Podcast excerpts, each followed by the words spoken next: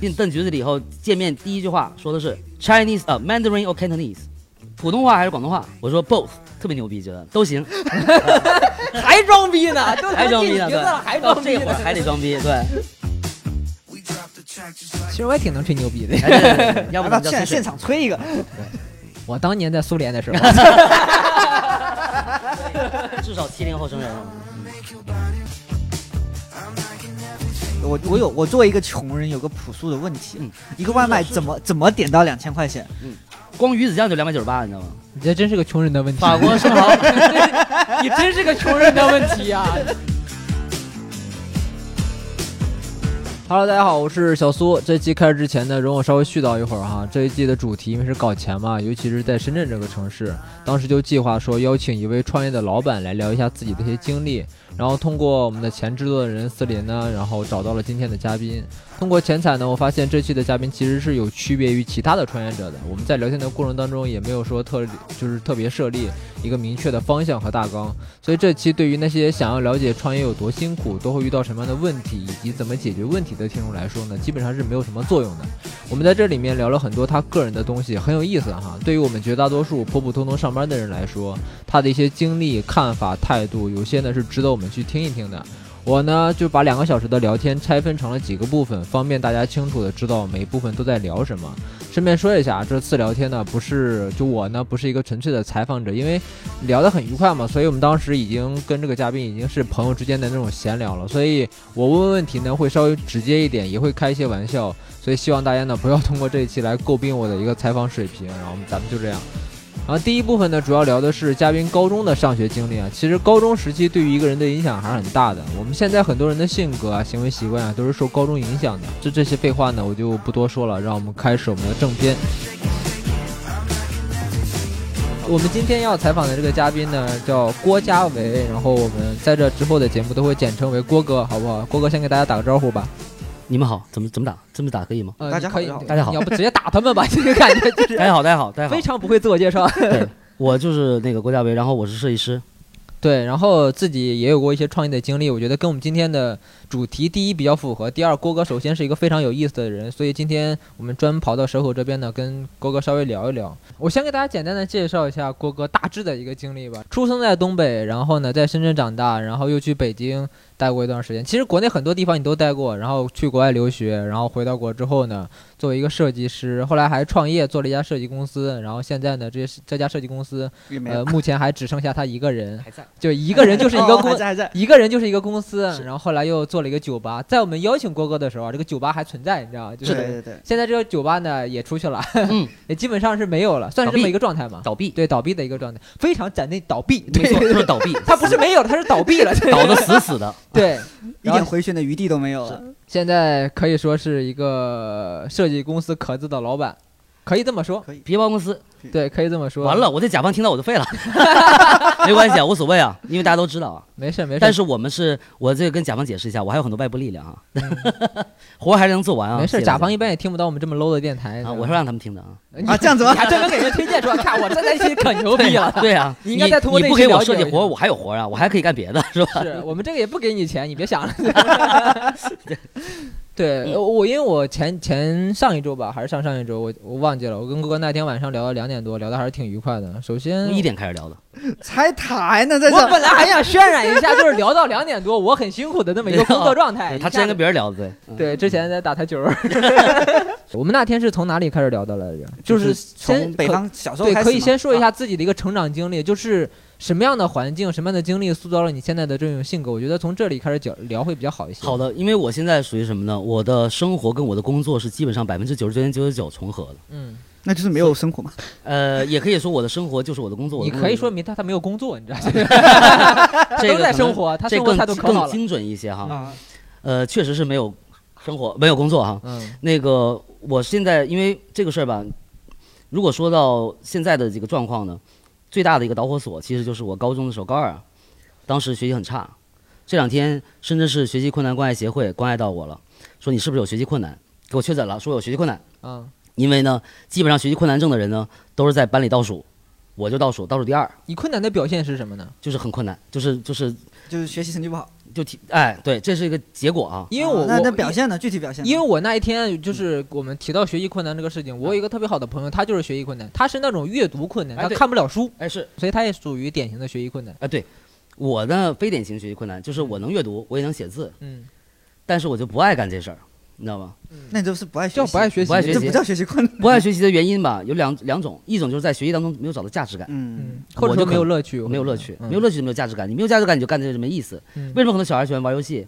他有价值感，他能赢，你知道吗？嗯学习永远赢不了，就算了，再见。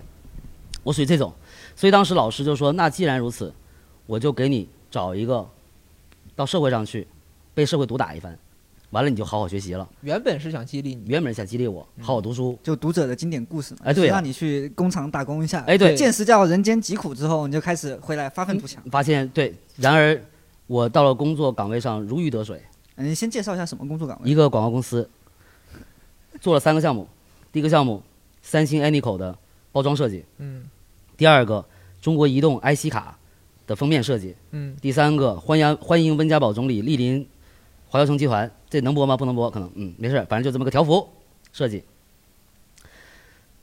然后呢，如鱼得水，喜欢这个工作。就觉得这他妈不上学也太棒了，这玩哦意，儿提醒一下，他是高二，对不对？哎高二高二，不能播，这个属于违法， 这属于童工。我们 播，哦我们就播这个，我们就播这个。那行，没事啊，这个嗯没关系，我也反正是这对，就是很好，但是就当实习吧，因为也没钱，嗯，嗯，就当是一个实习，也没有任何的工资。也不但算是你从这当中获得了一些快乐。当然了，因为我得到获得感啊、成就感啊，人家告诉你能成啊，他一说这个事儿，我想到前一段时间刷抖音刷到的一个事情，就是也是我忘了是哪个地方的了，一个父母然后卖早餐的，然后为了鼓励自己的女儿，女儿还上小学呢，就女儿不太爱学习，然后就说那你不爱学习，我告诉你你不好不好好学习的后果是什么，然后就让她来这个早餐店打工，嗯跟父母一块儿起起得很早，然后卖早餐，然后呢给她举例子，自己的舅舅，嗯，然后大学毕业在城市里找了一份工作，多好多好。啊然后这个是这个小女孩就问她舅舅，你说你一个月赚多少钱？然后又问她爸妈一个月赚多少钱，发现卖早餐真的好赚 钱。是的，没错。对，然后呢，她就说，我操，以后我要卖早餐。 嗯，对我就不想干这个事情。所以其实嗯我对于一个工作来，到我觉得到现在为止都是，你的工作一定是能够让你产生一种认同感的。嗯没错，成就感、获得感，这这是当代很多年轻人缺失的东西。完全，比如说我完全缺失。对，所以你要离职了 嘛，就是这个果然。确实是这样的。因为我现在包括我跟我我原来在北京，后来等会儿可以说啊，就在北京教书的时候，我跟我的这所谓的学生啊，和我后来的带的这些小伙伴啊，工作上岗位上的小伙伴，我都在强调，你要干这个活儿，你就把把得把它绑在你的人生意义上，否则你坚持不下来。所有那些跟你讲要坚持的人都骗你，因为他是很有获得感的，而你没有。对，因为他要因人而异嘛。你做这个事情，你有认同感，所以你劝别人一做这个事情要坚持下来。有对可能他做坚持这个事不情了一点快感都没有。没错。那当时你你就高二就辍学了吗？没有辍学，啊还是还是在读书，但是呢，至少那个那个经历呢，大概就是在寒暑假的时候啦，嗯，包括这个可能周六周日，我印象不太深了，因为二十年前了。嗯然后呢，呃，就是去上班，因为你得到了一个不一样的评判标准。嗯原来在学校的评判标准就是说，你是个拿分数，基本上拿成绩来评判，嗯成绩好的就牛逼，成绩不好的就 out 不行，哎 out。所以呢，家长当然听老师的嘛，嗯，所以等于说，你身边来的所有的道德那个配所有的这些评判标准都是一种声成音，绩或排名成来绩、说，排名，哎，你找到另外一种评价自己的那种方式方式。是的。还有一个很重要的一个因素就是酒吧。嗯当时呢，我们学校旁边有一酒吧，这酒吧对我影响非常大。嗯，呃，当时三个人晚上吃完饭以后没事儿，我们学校管得不严，可以高中啊，我就嗯可以到处溜达，是就到学校附近的一个酒吧旁边，没人去过酒吧，咱谁也没去过，嗯也，消费不起。完那里边黑乎乎的，灯红酒绿的，也不敢进。到底是黑乎乎的还是灯红酒绿啊？你这就 个就是灯火阑珊，对嗯啊灯火阑珊。然后呢，那就三人打赌，三个男生打赌，谁敢进谁牛逼。我就说那有什么不能进？啪一推进去了，嗯里边全是社会大哥，我认为是社会大哥，都比我大好多啊，都叫叔叔啊。嗯，然后呢，一进去第一件事儿就是来把这扎酒给我干了，我就一干了，扎呀，我就我也忘了我干没干，反正就那意你思。进配去合干什么了？人家就免费请你喝一扎酒，就看有个小孩来了，就就就可能喝大斗了一呗斗，是吗？哎，斗一 斗。你当时已经高中了呀，那也是个小孩嗯， 对，可能长得比较矮，还是说哎，怎么对，着哎， 对了，你这个虽虽然没有露露脸，但是这个形象给我暴露出来，看没问题啊。嗯就是这么回事啊。然后再一个，我是社交牛逼症嘛，我什得么社交牛逼症，啊，你先你看不好意思，看我得语出速来，太快看得了出来，对，看得出所以我逮谁我就能跟他聊两句来，嗯你只要给我一个眼色，我就跟你聊两句。嗯所以人说，哎，来聊两聊两句，然后就一聊你干啥我干啥，哎，我就就是那种小大人儿，知道吧？小大人儿，所以就跟人就是那我喝，一喝人就说你牛逼，哎，我又多了一个道德那个呸，我又多了一个评判标准啊，就能喝或者酒，能喝酒，或者是能聊天儿，嗯，这些东西都是在那个时候从学校以外的环境拿得到的这个评判标准，嗯那我就很丰富了。我说一个人对自己的认知像盲人摸象一般，嗯主要是靠外界，像镜子一样，你认识自己通过外界认识的，一开始是这样。嗯所以说呢，来了酒吧，来自酒吧的评价，来自公司的评价，来自学校的评价，来自父母的评价，就很多元，相对多元了，在那个对，年比代。较多维一点，那你就对自己认识，认识的结果也可以说是好处，也说是坏处啊，就是变得很自信。嗯，我不怕了，我语文不好，数学不好，我无所谓，我还有有有人夸我好，对吧？我在地方其他地方牛逼着呢。哎，对，没错。二一个就是什么呢？我就这个自信的同时，又会那那个年龄段中二病啊，嗯有可能会变自大、自负，嗯，也觉得自己了不起了就觉得我在社会上那是如没鱼错得水啊不，爱跟那帮高中生聊天了，知道吧？嗯，觉得一很幼稚。我干过一件事儿啊，这个我觉得应该能播啊。当时呢，你不用考虑能不能播，我我们就想可以听，剪我们就想对听。。你就 我想播，其实。当时我们学校是艺术学校，完了这就暴露出来了。对，深圳某艺术学校啊不重要。然后呢，我们老你师不呢提，深圳某艺术学校，我们都不会认为是深圳某艺术学校。你在这哎提，越描越具体，你在这儿。要不把哪个区直接不是讲李出某 来迪的学校啊，跟李某迪划清界限啊。然后呢，这个老师呢都是很优秀的艺术家设计师了，他嗯本身、对我们的专业老师，所以他们今天晚上会有一些美术馆的活动的邀请函，嗯他们也没时间去，他们就把邀请函可能就是就是要么送人，要么就扔垃圾桶里。嗯我在请示老师，我说我能你不去，我能去吗？我就捡这个邀请函，我就去了，像什么何江宁美术馆了、关山月美术馆、深圳这几个美术馆，嗯都是那种比较隆重的场合，在当时我看来，至少就是那个蛋糕好几层那种，然后全是红红酒香槟啊，大家穿的是这个人五人六的，反正在这儿聊艺所谓的艺术是吧？我就老去这种场合，谁也不怵，一高中生谁也不怵，背一小包，拿一个当时的胶胶片的胶卷的相机，嗯傻瓜相机。我当时干过最牛逼的一件事情，我自己认为，现在肯定是特别的中二嘛。当时来了艺术家，我为了跟这艺术家拉近乎啊，套近乎，你说把这一家干拢，那那那那对，嗯我忘了这话，我可能还真说过啊。对，完了之后我就说，我说那个谁谁谁谁谁，呃，咱们还有俩艺术家怎么没来呢？搞得我跟工作人员一样。嗯人说啊，我也我也不知道啊。我说我没事儿，我派人去接了，机场去接，就就说这种啊，完全不着调的话，然后混得很熟，导致关山月美术馆以为我是个什么人呢。我还干过一件事儿，当时是手机这个电影，冯小刚那个手机这个电影，我知道，它首映是在某某某地方，我忘了。完了呢，我就拿了个相机，留个长头发，那时候头发特别长，背一小包，像记者一样的，我就往人 VIP 房间里进。那保安愣没拦我，我夸夸我进去，光撞上面冯小刚了。然后我就说，哎，那把这一家个，干拢，你好就是咱感咱觉俩啊这是先一把个这很牛干逼了。的社交社交方式。 对对对对对，没错。然后呢，见到葛优了，嗯见到葛优以后就是说，手机电影大家不知道看没看过，可能有人年轻朋友要回顾一下啊。 嗯这个这个葛优在电电影里面就是打了一个非常敏感的电话，反正就是一个字一个字蹦。老婆在旁边好像是，旁边一个小三，小三给他打电话，他就说行，好，能不敢说具体信息嗯啊，躲着他老婆。结果呢，可能还没从片儿里出来，我跟葛优讲，咱照个相吧，照在哪儿照？这儿， 这这也一样呀。结果就照了这么一堆相，认识了这些所谓就是就到处去串这种场子、社交场合，嗯，那小时候干这个事儿，现在想起来特别的呃这个中二啊。这确实确实非常二。一首先，咱们虽然说是二啊，但是一中二般还是二是一俩概念一一好吧，般人啊，一般人干不出这样的事儿。干不出来，就精神病啊，对，社交牛牛逼症嘛。过于社交牛逼这症。太牛逼了，这个玩意儿，所以回到学校里边，那就不爱跟那帮高中生小孩玩了，知道嗯吧？当时我们每那天 可不，你跟葛优聊过天，那高中那小孩你看算屁呀、啊而且那时候什么呀？那时候同学问他都是是，没错儿。 当时每天早上，你知道深圳就是我们那种小孩啊，我当时不住校，呃，每天坐公交车去学校，路上的时候，人家那时候没有智能手机啊，大家都连手机都不多，高中生每天就在那扶个那个车的那个那把手，就跟着就看窗外，就那种坐车上学。当时每天我为了显示自己牛逼，我提前晚上先打印好什么哲学啦，什么这个这个新兴美展啊、八五思潮啦，打印这些这些跟艺术史相关的东西啊、哲学的东西，就开始翻。每天坐车的时候我翻这个。嗯字儿还印贼大，就为了让别人看见，干这事儿。你看嘛， 当然也算翻过，嗯，至少有些关键词知道，对后来的工作也有很多积极的影响。啊啊都都留下，都都在标题，心情美展跟嘛。哎，对对，全全就是一些关，就是一些这个词汇啊，就是那培个时候养了干一个从小就爱装逼的性格，反正是是那谁不讲了吗？陈丹青不也说吗？就喜欢装逼，对，对，没想到他妈的装成了我， 对我还没装成。嗯对，挺好的。后来呢？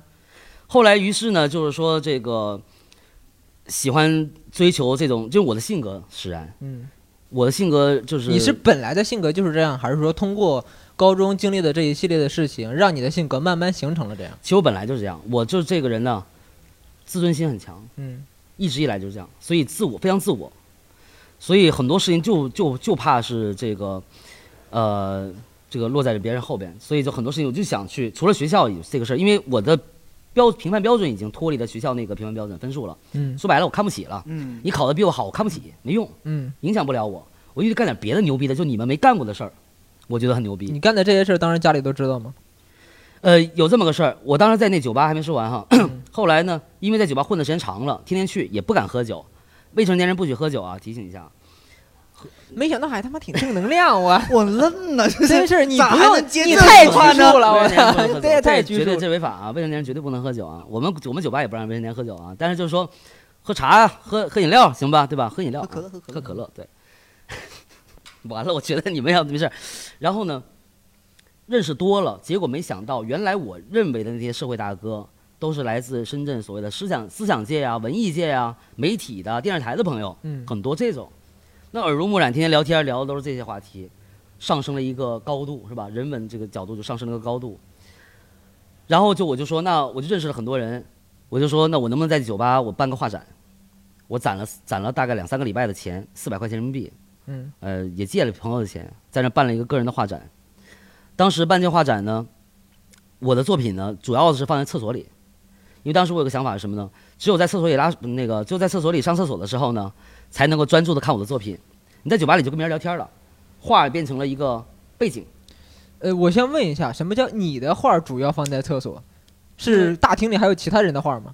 没有，就是我当时选择场、选择位置的时候，布展的时候啊，嗯我就说能主要厕所我是必须要拿到的，嗯其他地方就随便放点儿。嗯，所以他们说，为什么你要把你的作品放厕所里去呢？嗯，我就你觉说得上厕所的时候专注一些？对，主要是那个年代没有智能手机，没有智能手机，现在要是没人看了，是吧？你那在厕所啊拿个诺基亚，然后你按来按去，那没啥 是意思的。，对。所以那个时候大家上厕所的时候很专注啊，嗯相当于包了个厕所，包了个厕所，四百块包了钱个厕，所哎，也划算。有宣传吗？然后嗯当时有宣传吗？，有《深圳 Daily》《深圳日报》的英文版报道了。那哥们儿帮我说，他跟我讲就是，哎，你这挺好的，大概给我做了个采访，当然也就十七岁啊。嗯。采访完了以后，他就见报了，见报给我寄了三份儿。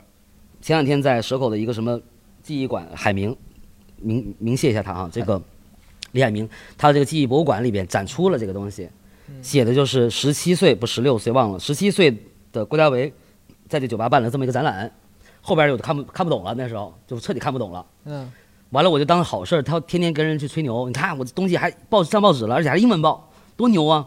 后来他妈后来学了英文以后，我才发现他妈他妈没有什么几个好话， 所以说这孩子不够自信呢，说怎么能这样，所以的。 完了那时候我还我还煞有介事的呢，弄了一个留言本，希望大家能留言。然后有几个英国人我记得很清楚，在那留言，我一看老外给我留言了，全英文一色儿给人家看，最后学完英文发现几个字儿太可怕了，翻译文。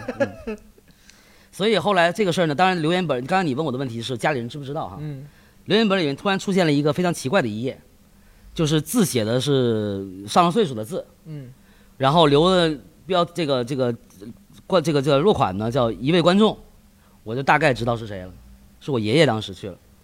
我当时住在我爷爷家，所以我爷爷当时拿了一个 DV，我爷爷挺酷一老头啊，拿个 DV 去拍，拍了这个记录，然后留了这么一个东西。所嗯回以他家们之就后知道拿着麻，嗯回家之后拿着毛笔写了一个 fuck，操 他妈，对对对， 这孙子怎么这样？ 确实是孙子，所以 所以，嗯，所以呢，你你怎么笑场了？接下来这部分呢，主要聊的是郭哥在国外的一些经历哈，挺离奇的，大家就当故事听，放松一点。郭哥到底上过大学没？上过，在哪里？我是在北京上过一年的预科，这个预科呢是一加三，相当于在中国上一年，在英国上三年。嗯合作办学的是中央美术学院和格拉斯哥美术学院，这个学校在苏格兰，啊，非常适合学习的地方，因为没有任何消遣。呃，所以这穷个乡僻壤吧，穷乡僻壤啊对， 所以当时你在英国，就是除了上三年学，还毕业之后还有在英国待吗？待了，这个时候太精彩了，啊、因为当时我办的是一个叫做呃这个创业签证、创业移民签证，我当时就不太想回国了，那时候因为习惯了，人就是这样，人在哪儿读大学就不太想走，而且呢，这么长时间离开国家，呃不离开咱们祖国呢，我就是觉得 很多事情可能很难再再接触上，所以我就想说，那就在英国待着吧。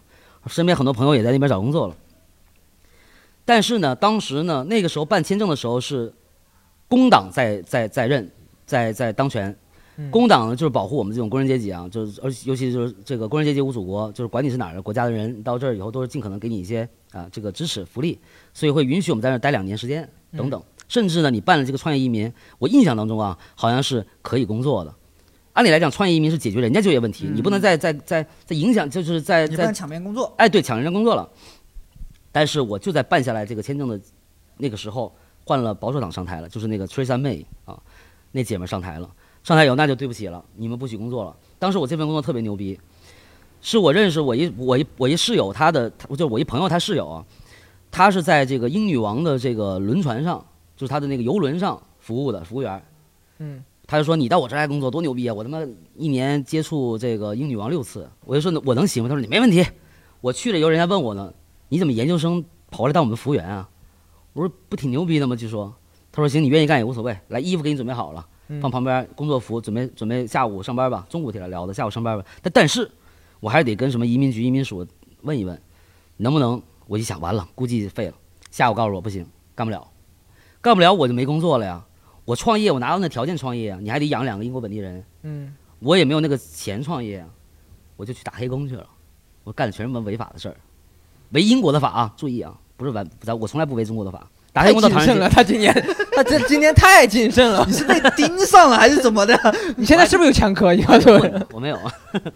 然后呢，这个就去呃打黑工去了，在一个马来西亚人开的一个这个日料店。嗯我当时还觉得自己是，那时候我研究生已经毕业了，我还觉得自己特别的这个知识分子啊。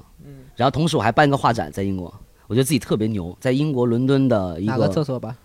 那，嗯，挺好的啊，谢谢你这个梗啊、接不下 去。那个，嗯我就觉得自己是知识分子，对吧？我是白地下领，艺术家怎么跟你这个这个蓝领这个东西，我对我觉得我就是有一种高傲的这样的一个角度去的。嗯我去了以后，人家见我，首先我这个人时间观念不强嘛，大家都知道，全世界人认识我都知道我时间观念不强，我晚了三分钟。，对。然后我们今天录电台也是，然后本来约的是八点，啊对然我后们现在10 10现在十点点半半到到，十一点开始， 嗯，没事儿过去了。啊，对，过去了是。然后呢，我就晚了三分钟到，结果一去的时候，人家就啪给我见的第一面啊，经理就给我甩一围裙，穿上干活。我干啥呀？我啥也不懂啊，没干过餐饮服务员这个事情，从来没做过。谁有空教你？自己学，看一边看一边学。菜单一扔，现在立刻背三种语言的菜单。现在我想不起来了，很多就是就是，而且那个就是非常多的菜，现背现记。在这个时候呢，突然已经有人给我举手了，就说：“哎，示意来帮我那个一下。”我就慌了。慌完还有什么打单呢、下单一堆乱七八糟的事儿，就是就这样。所以那第一天是印象很深，然后就被被天天被经理骂，天天被经理骂这样的事情。所以就那个时候打工，后来就打了打了差不多一年多的工。所以你问我在英国后来干了啥，除了读书以外，还打了这个黑工。那怎么就进局子了？在在英国？哦，在英国进局的是，那我到英到苏格兰的第八天时间，我到第八天的时间，因为我在国内玩双截棍，嗯，玩双截棍当时在国内呢，咱们叫它是这个健身的器材哈，我这么理解在。国内也不是健身的器材 吧？双武截棍、嗯术用品吧，对吧？啊、武术用 品、道具嘛。道具，对道具对，算道具那也是合法买、合法卖的，对不对？对咱就那种，嗯，咱也不伤人，是吧？但是呢，在英联邦国家，它属于攻击性武器。嗯，我知不知道呢？我多少知道点儿，不是知道那么多。希望苏格兰那个格那个爱丁堡领事馆不要听这这个故事啊。哎，我们的传播量也没有到苏格兰。希望你推给苏格兰领事馆。对，然后呢，我就玩双截棍。当时晚上也不能赖我，晚上呢陪一朋友回家，嗯，完了，我自己后来回去的时候，路上就很多酒鬼什么的，我就觉得这个人身安全受到了威胁，嗯于是我就掏出了这个双截棍，我就耍了起来。结果迎面而来来了一辆车，那大晚上两点多钟，我印象当中哈、没什么人。我就说那必须得展示一下咱们的这个武术的这个这个对吧？这个博大精深，嗯咱们中华武术博大精深。虽然它是印度尼西亚的那个，耍得更厉害了。结果这个车是个便衣车，什么叫便衣车呢？就它不是警车，但里边都是警察。对，啪给我一摁，摁墙上，抓了个正着，叫现行，抓了个现行犯，给我抓起来了。完了，我就说，我就解释啊，我说那个我我我这是我 Chinese 功夫，啊，对对，那你说这就背了，啊， 你说这就背了，怎么你还要打谁是什么？我就说这是体育用品啊，这是体育用品啊，sport tool，我说体育用品，啊人家管你那么多是吧？我一直在讲，在我的国家这是什么什么，就是那种以前我们看的教科书什么的，说在我的国家，老师在我的国家这那，人家管你，他说在这，但你在我的国家，你这没毛病嘛？人说 对对对啊对对，完了呢，这个玩这双截棍，我当时还有一个，为什么后来就在英国又开始努力的学英语？因为当时在那个紧急情况之下，我的但英语不是特别好啊，刚到第八天，我把话一都个讲不利词索。啊、我把一个词说错了，我本来原意想说的是 practice，就是练习，嗯嗯，但是我一着急又说成 protect，就是保护了。练习你就是体育，保护你就是武器，你 懂吗？所以一说错，废了，给我蹬局子里了。嗯蹬蹬局子里以后，见面第一句话说的是 Chinese 啊、Mandarin or Cantonese，普通话还是广东话？我说 both，特别牛逼，觉得都 行， 还装逼 呢，都还装逼呢，呢，对，还到装逼这会呢儿， 还得装逼，对，都行，没问题。对，后来找了一个叫叶先生，叶先生，一香港人，给我翻译。我说咱开始，他说咱开始，他所有话都得翻译，你知道吧？嗯，我说那咱们能不能怎么怎么着？他说他他说咱们能不能怎么怎么着，就全给我翻译出去了。嗯我行，我跟你没法说。聊了这么半天以后，后来呢，就给我关到了一个临时的这个这个就是叫什么呀？我就不敢乱说啊，这说的说多了不好。是什么？就是一个耗子吧，反正就是一个房间，一个嗯房间，不能说耗子啊，就一个房间啊，房间里给我关在里边。然后就是把我的手机也没收了，眼镜也给我没收了，说我说为什么把我眼镜没收？说怕你自杀。我说至于吗？我就玩个这个，我也没伤人，我拿眼镜自杀，我这闲个着。这个眼镜跟自杀有关系吗？他怕我把当年眼睛当玻年璃还是片儿玻给璃弄的碎现在了是给树我脂的，当年还是玻璃的。哎啊，对，啊当然不能给我割割脉了，怎么着的，或者拿腿儿什么给自己捅个喉什么之类的，嗯谁知道呢？完了呢，这个后来这个事儿一年多时间啊，一年多时间。什么叫一年多时间？就是后来他让我打官司，找苏格兰当地的一个大壮师，苏格兰包打赢，只要是找这个这个律师，所有的案子都必须白天，因为是公诉，就是国家告你，嗯啊，政府告你，所以就他会给你安排律师的，这点人做的不错哈。然后呢，他告你，他给你律师帮你去辩护嘛。对，我就去找他了。找完了以后，聊完以后呢，我当时心里不安呢，我又找当地华人，找当地华人的一个类似于我也不知道是个什么身份了，就像像那种华人探长似的。嗯完了就在唐人街里找的，像唐人街探案一样的感觉。我还没看过电影，不算。然后呢，找这这大胖子呢，这胖子这就是一个老头儿，他就说来说说吧，你有什么情况？他专门帮中国人处理这个事儿的。嗯输完以后，当时那个环境啊是什么呢？就是一个首先是个百叶窗，昏黄的下午，然后呢一个吊扇在那缓缓地转着，这大胖子两个这个背背带裤坐在那个地方晃，就特别像那个特别有画面感。完了跟他聊聊完了以后就说啊没事儿，我告诉你这事儿肯定搞定，因为他有种族歧视。我告诉你们同朋朋友们啊，到英国种族歧视特别好用，什么事儿你都可以说种族歧视，但是不支持大家不倡议大家这么做啊。怎么知道种族歧视呢？为什么你一去，人家问你 Mandarin or Cantonese？为什么你非得是中国人？为什么不是 Japanese or Korean 呢？Mongolian 不行吗？为什么非得是 Mandarin or Cantonese？你凭什么我非得是中国人？哎，种族歧视，亚裔是亚哎裔，我华这裔个是华裔。哎，脑子是转的真快呀，这是个律厉害，师人就干这事儿了，对天天打这个官司，你知道吗？嗯这后来法就律漏洞 钻的，对，后来就把这事解决解决了。当然也是我学校的一个这个所谓的教导主任帮助我特别多忙，所以一年之间呢，我天天学习，没有受到太多影响。虽然定期还要去出庭啊，为自己辩护。当时辩护出庭的时候呢，所有的这些跟我在一个庭里面出庭的人，都是从号子里出来的，就我自己打车从观众席上下去的。 你知道吗就是我这我这案太小了，知道吧？嗯当时去的那个法院呢，大概是六层不十二层，我就问那个前台，我说我去哪一层啊？他说你什么事儿啊？我就大概说，他说你去一楼。我说这怎么分？他说我就告这么告诉你吧，顶楼是连环杀手，啊，杀了一百多人 那种。在顶楼我说那我这层都是什么啊？闯红灯， 就是这啊，那就行，那就不行是。你这但个是都得给你摁地下室去，我觉得这太小了，这个事儿。但是他说了，但你这层呢，还有涉及到像类似于什么入室抢劫、未遂啊， 或者偷偷人东西，结果发现偷的是自己家这种事情也有，偷人东西反正都是自己家。就是比较小的事儿，就这么着。当时呢，请了一个，当时我中那个英文还是不是特别好，因为刚去嘛，所以他就说给我请了一个北京去的一个留学生，一个一个比我大的一个一个女生帮我做翻译。结果在出庭的时候，人家问了我个什么问题，那个问我是是还是不是，我具体忘了。这女孩跟我讲说，你就说是我我说不是吧，我说应该不是吧，我就说不是，我相信了自己，结果还好我说了不是，不然我就相当于认罪了，知道吧？嗯，啊，就这种，就是有这么一个过程。后来又发愤图强，发愤图强学英语，嗯，就因为这个原因，有这么个故事，就差点把自己害了。幸亏英对语后面学好了，不差点然必须得学英语啊，这东西啊。本来想聊点创业的话题，发现个人的故事也太吸引人了，这玩意儿听不够啊。 这段呢讲的是回国后的经历，我真的是没有想到他回国之后竟然还做过大学老师。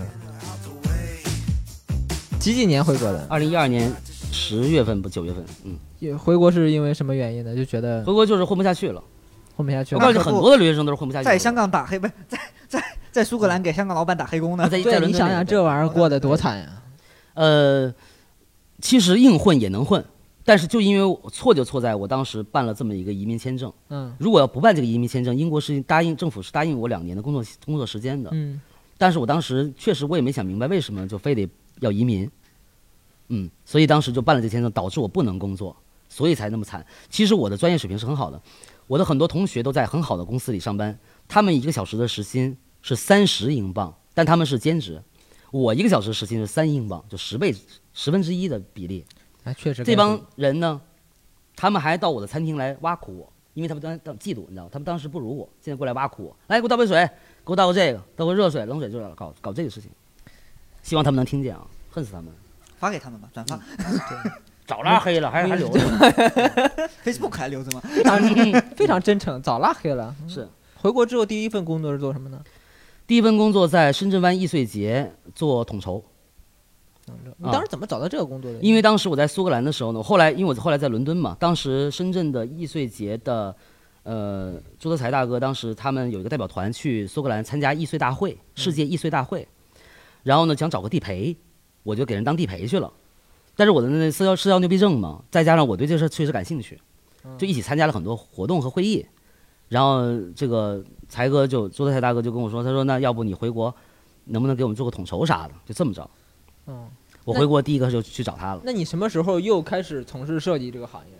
我其实都在从事设计的行业，一即直便是都在我做设计统筹，我也在做设计，都是兼职做。兼职做。呃，那个时候是自由职业。后来呢，我的一个好朋友叫叶老师，在深大的叶老师，他当时给我找了一份工作，在模特经纪公司，嗯呃，当所谓的什么叫什么视觉总监，没听说过这个名字啊，嗯，就是只要是用眼睛看的都归你管，啊，干这个， 主要是夸老板好看啊，每天的工作收发快递，没什么事儿可干。我给老板写了一个非常详细的一个发展计划，嗯我说老板，咱们公司现在这个情况，您看看我这东西怎么样？老板说，哎，我不想赚钱，我就想放松生活，我有的是钱。我说得，我不陪你了，我先撤了，我不能耗费我的人生在那儿修个图、收发个快电、快件啥的。哎，我就这么我就离开了，大概可能一个多礼拜我就走了。你当时工资怎么样？工资很好，不低。实话实说，当时的工能说吗？能说人吗？说当时的工资也是一万块钱，第一个工作一二年的时候哎一，二年一二年第。一份工作，哎，如果给你一个月一万块钱，让你每天就收发快递、夸老板好看，你能干吗？那可是我人生最想要的东 西。 我这没啥出息的，我跟你讲，就是不干活给我钱，真是 同志们，头两天也开心，我也开心，嗯但是天天干这事儿你也累了，因为当你能干别的事情的时候，你就不想就是停顿。你觉得我要是出去我能干两万块钱的活，为什么非要在这儿干一万块钱的活？没事儿，思林干不了别的活儿，能力有限，能力有就限到这儿了。给老板提鞋已经非常满足 了。我天生就是来提鞋的。对，森林这一点非常好，就是能够认得清我那自个工作比较己。适合你啊。现在介绍吧，现在介绍。 来嗯后来？呢？后来，后来离开了这个地方，我就我就我就是彻底进入到自由职业。当时我第一个月离开公司以后，第一个月的工资七百块钱，因为我只接了一个活儿，还是好朋友给我的一个产品包装。从那个时候，我发现我就做做了个计算，我就跟我妈讲，我说我觉得这个事儿如果控制好时间，挺来钱的，比他们上班来钱多了。嗯我要不干这么干吧，我就给自己做了个这么计划。然后呢，当你选择了做自由职业的时候，别人都知道你做自由职业的时候，他就会很多人就会找设计项设计项目很多，大家都会说，哎，帮我做个 logo 啊，帮我干个什么宣传海报啊，什么这个就很多了，就这么事儿就越来越多了你。遇到过想白嫖的吗？因为我也是学设计的，我每妈天都是被很白多嫖人啊他妈被白白我每天都被白嫖，我那个时候天天被白白，那个时候是被动白嫖，就是别人确实要嫖我，但是呢，呃，我当时想就是先把这事儿干了，攒个经历，嗯拿个作品集什么的，嗯，对，再去干别的事儿，是这个意思。这个思路哦倒是没有想到正确 还还挺有职业规划的这个人。 对对对，对确实。然后就这么自由职业了多长时间？从一二年的四五月份吧，大概是一直到一四年的冬天，我印象中是一三一四年的冬天，差不多两两年多一点。两年多一点。两年当多时一点游山游游山玩水，每就全国巡演，深圳、景德镇、杭州、上海、宁波、北京，回东北老家待一会儿，嗯，再回深圳。我那天我们俩有聊到过这个事儿是。你你你可以总结一下，你这两年多你过的，你觉得是开心吗？或者说是你想要的那种生活吗？巨爽，巨爽。巨爽！但你知道，就是当你带着活儿出去旅游或者游山玩水的时候，就是那个那个工作压力会让你会，如果是我的话，我会感觉没那么轻松。注意，我是爱我的工作的，这是前嗯提。我的工作也是我特别喜欢的事情。即便哎，我如果对我的话，即便是爱我爱我爱我的工作，我也没办法特别，我不知道是不是人跟人不一样，啊就是我同一同一个时间内，我只能做一件事情，我没办法接受一边工作，就比如说晚上我工作，白天去游山玩水，我是不接受这个的。嗯嗯我如果说要去玩的话，我就是全天我都我都玩，这一天我就完全不想事儿，因为我白天如果说出去旅游玩的话，我还想着晚上回去还要做一个工作，即便是这个工作我是喜欢的，我也不接受。呃，我可能当时没有像你想的那么美好啊，就是还白天玩，晚上工作。嗯我是玩的时候工作，我在梯田上工作过，牛背上工作过，嗯天安门广场上工作过。我就你是的到工哪作儿到底是啥呀？是 就是就是，只要甲方一个电话，嗯。我就得就地开始干活，管我在哪儿。你还能从这种享受的快乐，我是完全不行。我的幸福只幸福来不来自于说做设计本身哈，而来自于我帮别人解决了问题这种这种成就感。嗯，所以在这儿，我没有把我不像很多设计师，他们就说我就喜欢做设计，闷头按头工作，在屋里一憋，这个对我的幸福感不是很高。更多是我通过我的设计或通过其他什么事情，能够帮别人解决问题，哎，然后他夸我两句，郭家维牛逼，我就开心快乐。我在这儿，你知道吧？这这是我的快乐点，这就是为什么我即便是没事儿，我也要找事儿去做我的原因，获得认同嘛。获得认同。还是回到我原来说的，自尊心太强了，自我嗯太过于自我，这就形形成了我的我的工作习惯，我的人生的这个所有东西都在这个里边了。等着大家夸你牛逼。对，当然我我会分辨是真牛逼假牛逼啊，这这我是是很重，我觉得这是很重要的一点。就无论你面对工作也好，面对生活也好，就是你能够获得认同感，是一个非常有意义的事情。我有时候，比如说，比如我有时候去朋友家，我看你们家马桶实在是太脏了，我会帮忙稍微刷一厉下害，我会帮忙稍微刷一下。啊然我后要不是拿着话筒，我就给你鼓掌。 我等会儿给你报一下我家的房间。哎你你拉倒 吧！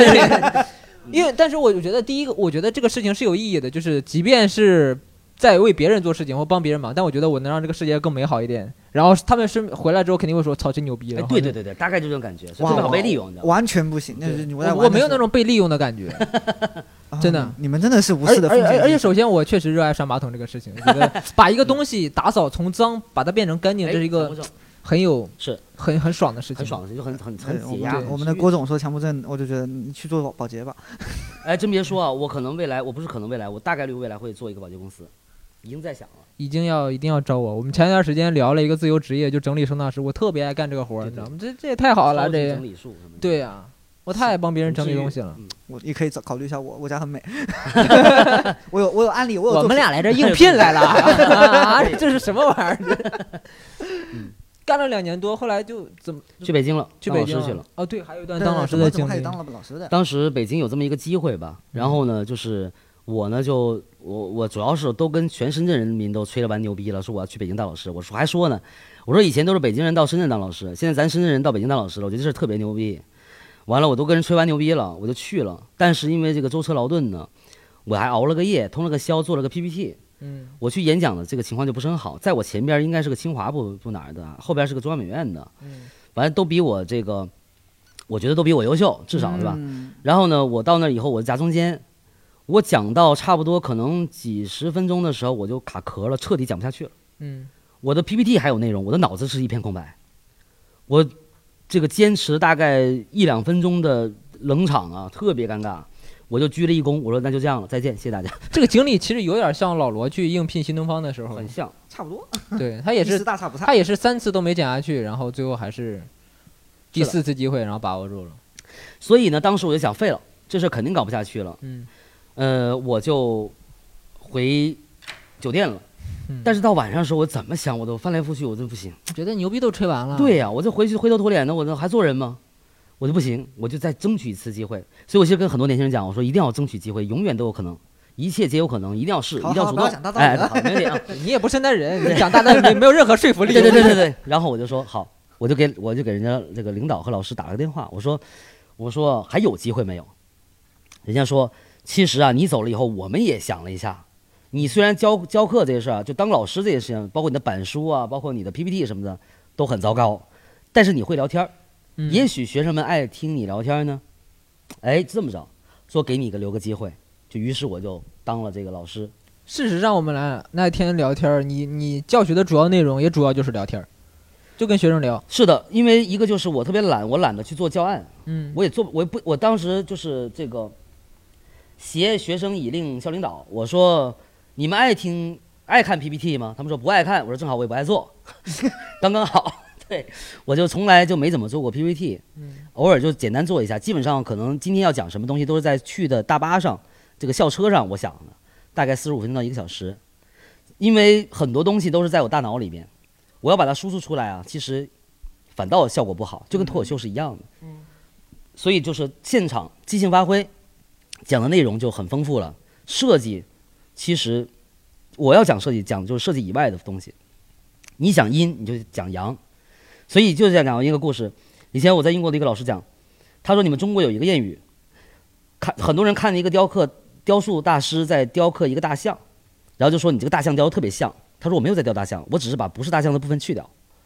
所以当时我为了让学生知道什么叫设计，其实讲的都是围绕设计以外的东西。嗯，就讲这个。这里面当然包括像历史啦、这个时事新闻啦，包括像这种什么我知道的乱七八糟一些知识点啊，嗯，还有就是我的所谓的自己的人生态度。但是当时我很因为做老师这个身份，一定要很很很严谨的，就是说我讲的每个东西不能太过于带有我自己的个人色色彩，嗯，更多是让他们去选择和判断，而不是我去帮他们选择和判断，这是我想做的事儿。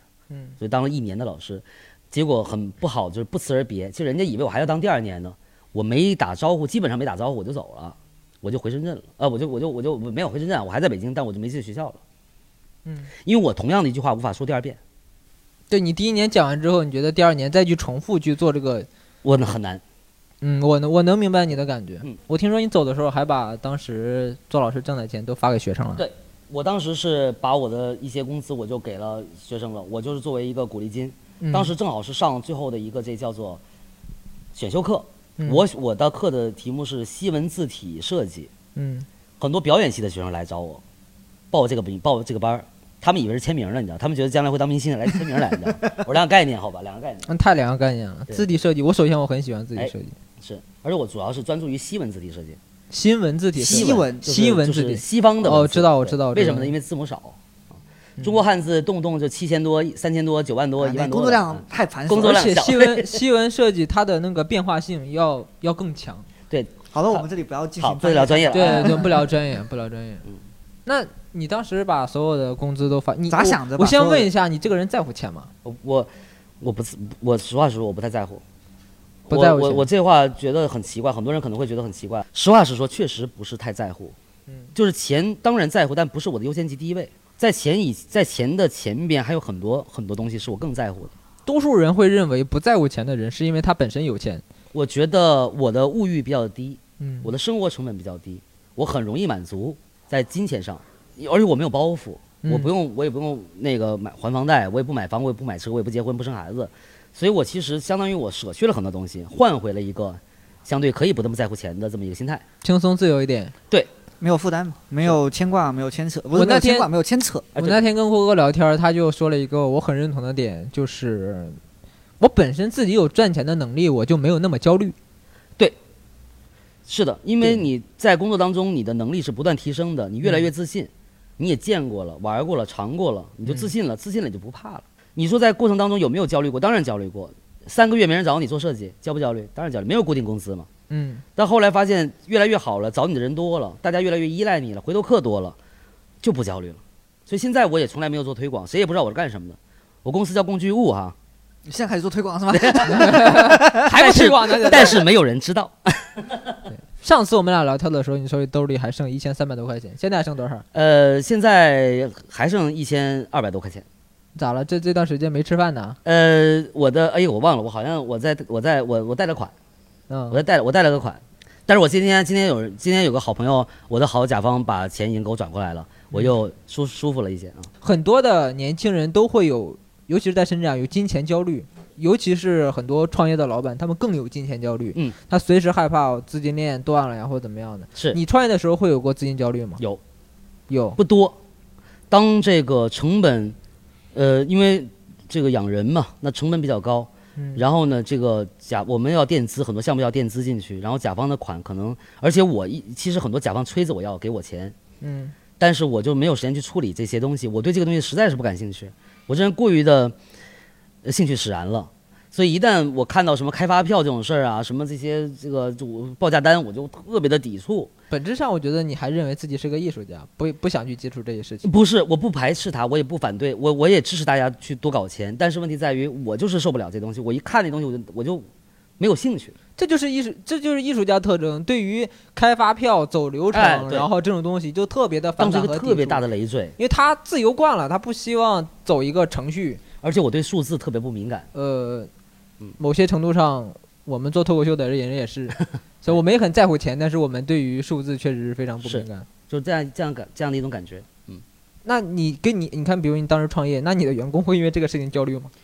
我的员工，我拖欠工资有没有拖欠过工资？我拖欠过，但是要商量商量好，嗯商量好。但是一般情况下不会，我说到必须得给我的供应商也好，我的员工也好，该给的钱肯定是要给到。嗯这就是为什么我的资金链会断的原因，就是我把我底下的都已经打发好了，不是打呸，这个打理好了，我上边儿钱还进不来。嗯，这个是是我有过这样的时候的焦虑。这一段呢是从为什么要做一家设计公司所展开的，聊了很多理念上的东西，大家可以听一听。你当时为什么要做一个设计公司呢？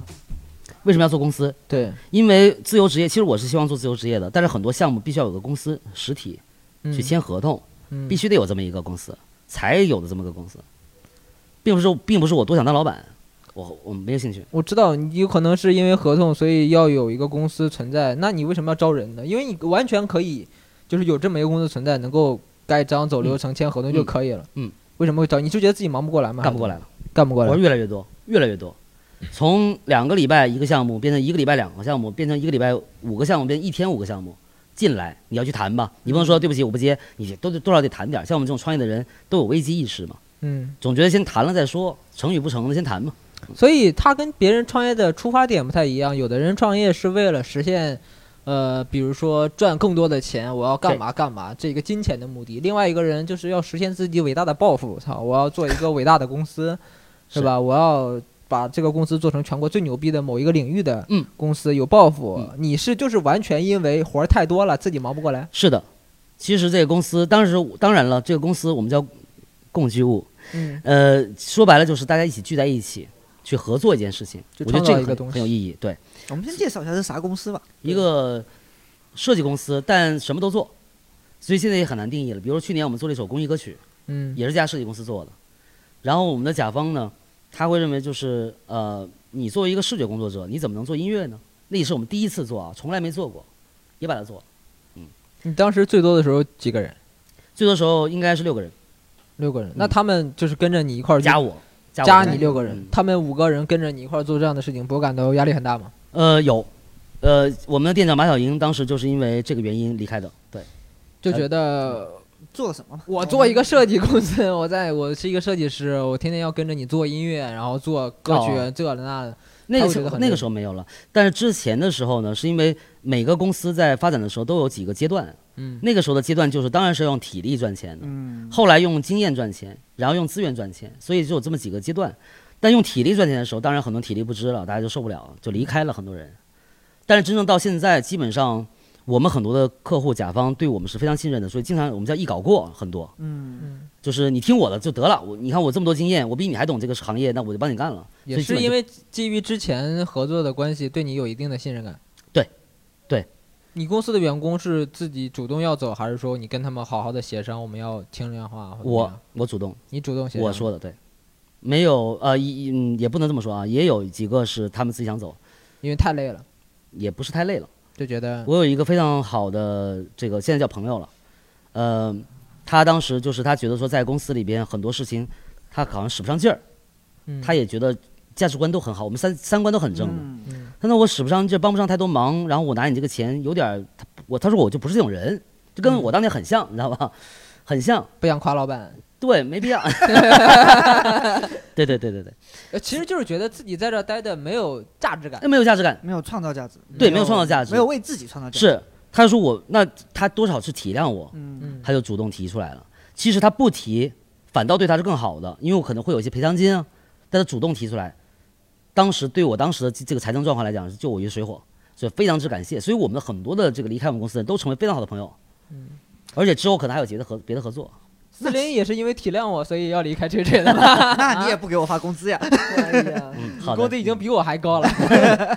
对，当时创业做设计公司做了多长时间？啊二零一八年八月二十四日到现在三年多，现在，我当时我们前采的时候听到这个事情就感觉很搞笑，你知道吗？从创业六个公人司干到从了六个人干到了一个人，中间还有四个人、三个人、两个人、三个人、四个人的时候呢，以为你在苦苦支撑，其实你现在还是很享受这个东非西。常享受，对，爱死我的工作了。你现在还平时源源不断的去接一些设计的活。今天我这么累的原因是我在做公益。嗯，我如果做商业项目是不不会有这么累的，嗯，基本上不太会加咱班。不是说做公益就比较累啊，要不要不要对对对对没有这个宣传导向。嗯对对对， 你比我敏感了是吧？但是因为我这也是自我审查呀，对做内容的人。呃也我也没有说区分分别心啊，说做公益就怎么着，说做商业项目怎么着，对我对我来讲都是解解决问题。嗯但是因为这个公益就特别这么一个事情呢，就比较着急，所以我才嗯有加班。但是我愿意干这事儿，也是免费义务劳动啊。嗯，我觉得，妈的，一个人能，就我这种，我管他叫能活明白，你知道吗？谢谢。对我我也这么认为我管他叫能活明白，嗯就是你找到了自己愿意干的事情，并且你长期的去从事，并且乐此不疲。嗯哼，愿意付出，呃，对，就是你很乐于去干这个事情。我觉得这这对于大多数人来说都是一个太快乐的事嗯情。我不知道对别的行业如何啊，但嗯对设计这个行业来讲，设计师必须要有幸福感。嗯，他传递幸福，他要传，他帮别人解决问题，他自己一团糟，他给怎么给别人解决问题呀、对所以这就是你，你只有你先把自己弄明白，活明白，像你说的，你才能让别人活明白。我只有把我自己的公司，我现在公司很好，很多人问你现在怎么就剩一个人了？我说你别误会啊，我很好哦。嗯世界上最大的一些这种公司，设计公司、品牌公司，也就两个人、三个人、四个人就搞定的了。嗯，设计公司不是说你人多人海战术，对对对，公司他不是对非人常儿，哎，其实还是你的经验、嗯你的资源、你的能力等等这些东西构成的。所以我现在只是重新调整，我把我的方向微调了一下，那我就需要可能有些朋友们暂时先离开。未来我说了，在我公司待过的人，我的大门永远敞开，随时可以回来，拿你的能力来敲门，所以就很幸福，没有任何问题。我的公司来找我的人越来越多，越来越好，然后当然钱也越来越越越越优渥嘛，是吧？嗯，就非常好，我就对公司一点问题没有。这跟其实跟脱口秀一样，嗯就是你先整理好了自己，你才能向别人传达出去。我觉得所有跟感受力相关的，对，跟工创造作跟创造创造相关对的对吧，嗯都是需要先把个人自整己理好，没不错然你不可能传是啊传递。我现在就是一团糟嘛，所以吹水的质量下降了。没我事，现希望这在巨糟，你会明显的发现吹水的节目质量跟我个人的状态有非常明显的关系。那可不，你可是这个节目的 主脑。嗯。所以说我有时候状态不好，我做出来东西真的一团糟。然后哎，很很多很多很多，其实有实话实说啊，有不少期节目都是因为强硬的逼着我做。然后有可能它最后的效果没有那么好，但我真今的天是嗯开心的做的时候，就像今天我其实很开心能够来到这儿聊天儿。嗯啊你刚才当然那句话不是自恶曝意奉嘛承啊我我明白，明白。你刚才那是自爆吗？第一次，什么第一次之？前水 过，没有，我经常说我他水这样过。啊说，他说了好多遍了。对，但是我主要只是在公公司说，我没有当着大家面儿。但是你知道，作为敏感的，尤其是忠实的听众，你是能感觉到的。我我我们开始录之前，我刚才旁边就有一个女孩子，我就问她，我说你有感觉吹水近期的质量下滑吗？她说有感觉，一点都没有照顾我的脸面。她有感觉是，也确实，我明显地能感觉到，我从今年过完年回来之后，自己的状态就非常的不对。嗯，所以身体上还是精神上？身体和精神双重。然后下一段呢，是从为什么要开酒吧，然后开始聊的，聊了一些关于情怀上的东西，当然也有瞎聊的部分啊，希望大家呢不要介意。那后来为什么要开酒吧呢？我对开酒吧一点兴趣都没有，实话实说。嗯我开酒吧的原因就是希望能够认识多些认识认识多一些朋友。嗯然后当时，这个其实很多我们酒吧的故事之前是没有预想好的，但在过程当中呢，就是我们店长呢，原来是我的一个我们合伙的一个设计师，呃，当时我跟他讲，就是这家酒吧你可以做一切事情，除了违法的事情以外啊，就你能做一切事情，我不管，你把它当成你自己的一个精神园、精神花园。 我们慢慢的去想，怎么样能够去让这个事儿变得更加有趣一些。当然，只是想有趣，嗯，没想什么社会价值、社会意义啊。但过程当中，我们认识了很多朋友，他们也在我们身边，现在目前。嗯他们帮助我们一起去把这个酒吧变成了一个非常非常好的一个，我们觉得是一个心灵港湾也好，或者是一个这个精神家园也好，有点像《奋斗》里面的那个乌很托邦像，哎，很像。对，呃奋斗没看过，我我说是别的 的，对，北京青反正年的一是个这种，反正是我还哎你对啊上们俩俩真真的的沟沟通通我瞎对对了半天，其就实没没看过，对，啊，想想他，因为《奋斗》里面他们专门因为陆涛嘛，他包了一个一个很大的空地，然后组建了一个叫“心碎乌托邦”的一个。每每一个人都想搞这样的一个东西。我换另力一个例子吧，应该像《老友记》的 Central Park。也没看过，不好意思。哦，对啊，对啊啊啊， OK，我们不从影视剧下手 了，OK，那就对聊点实在的。其实它就是一个交朋友的空间。而且这帮朋友他们带着各自的状况来到这个酒吧，能够得到一些这个答案。这个东西很美好，唯一的非常缺点就是赔钱。赔钱，嗯，至少不赚钱，也赔钱。赔多少？ 赔就是设计公司在赚钱养着这酒吧，具体赔多少，反正不少啊、然后呢，最后呢，并不，但是我还是能养得起的。说心里话，嗯，并我们酒吧倒闭啊，刚才说那么坚决啊，并不是因为经营的状况，或者是我养不起，或者说是疫情影响什么冬天什么的，没有，是因为续约不让续了。啊，啊，场地收回了，大概是这样的感觉。所以，呃，可惜吗？也不可惜，至少我们现在又有个新的地方，比如现在我们所在的地方可以聊天啊。前彩的时候，我那天电话咱们沟通的时候，很有趣的一个点，他说 这酒吧算是个公益项目， 我就知道可以不这么赚理解 钱，我啊就对对对对，太委婉 了。对就对是的。所以当然也因为这个酒吧，很多我们蛇口的朋友们也看了这个文章，也主动联系我。我们现在其实酒吧没了，它的形没了，但是这个事情还在发生，这个故事还在继续延展，包括今天这个事情。因为我跟思林也是因为酒吧认识的，对，嗯，他那天听我在跟别人吹吹牛逼呢，觉得这人挺能吹的，就把我介绍给您认识，你知道吗？其实我也挺能吹牛逼的。哎对对 对对要不到咱们叫现在吹水现场吹一个， 我当年在苏联 的时候至少七零后生人啊，嗯，挺愉快的。你觉得自己的创业有一个你可以总结出来的目的吗？我觉得我首先有自己的个人价值和社会价值两个部分。嗯，个人价值就是我要通过我的创业以及我生活当中所有的事情去找自己，我是谁，我要去哪嗯儿。同时呢，我想让更多的设计师，我不敢照顾那么多面啊，嗯那么多人，至少设计师这个群体能够有尊严的工作，能够在这个工作当中找到自己的价值感。我就想做这个事儿，这两件事情。第一个问题找自己，你觉得找到了吗？如果找到就是死了。真正找到自己的时候是盖棺定论的时候，就最后那一口气，才算是找到了自己，因为你的人生已经结束了，你可以复盘。当然，在找的过程当中，找的路上还在找自己。我现在我用公益活动来找自己，明天我用别的来找自己，明天拍电影找自己你看，我们现在你现在酒吧已经倒闭了，这哎虽然精神内核还在啊啊。，对，然后你现在呢又投身在公益，你是怎么想到要去做公益的呢？很正常啊。我一知个道，幸我福知的道，人我我呃知哦道这不个，不是那个泛泛的那种啊。嗯我觉得是什么呢？首先，这个公益是跟蛇口这个地方有关。啊嗯那么我作为一个蛇口居民，很本能的就想去，因为我是获得了快幸福和快乐。嗯你，想为这个地方做点什啊，么？对对对，这个很单纯。呃我觉得本身你之前做的也算是公益，因为你一直在尽可能的让别人过得更好一些。比如说，比如说，虽然设计是个工作，嗯，但是你通过你的设计让很多东西变得好了一点，是这也是公益。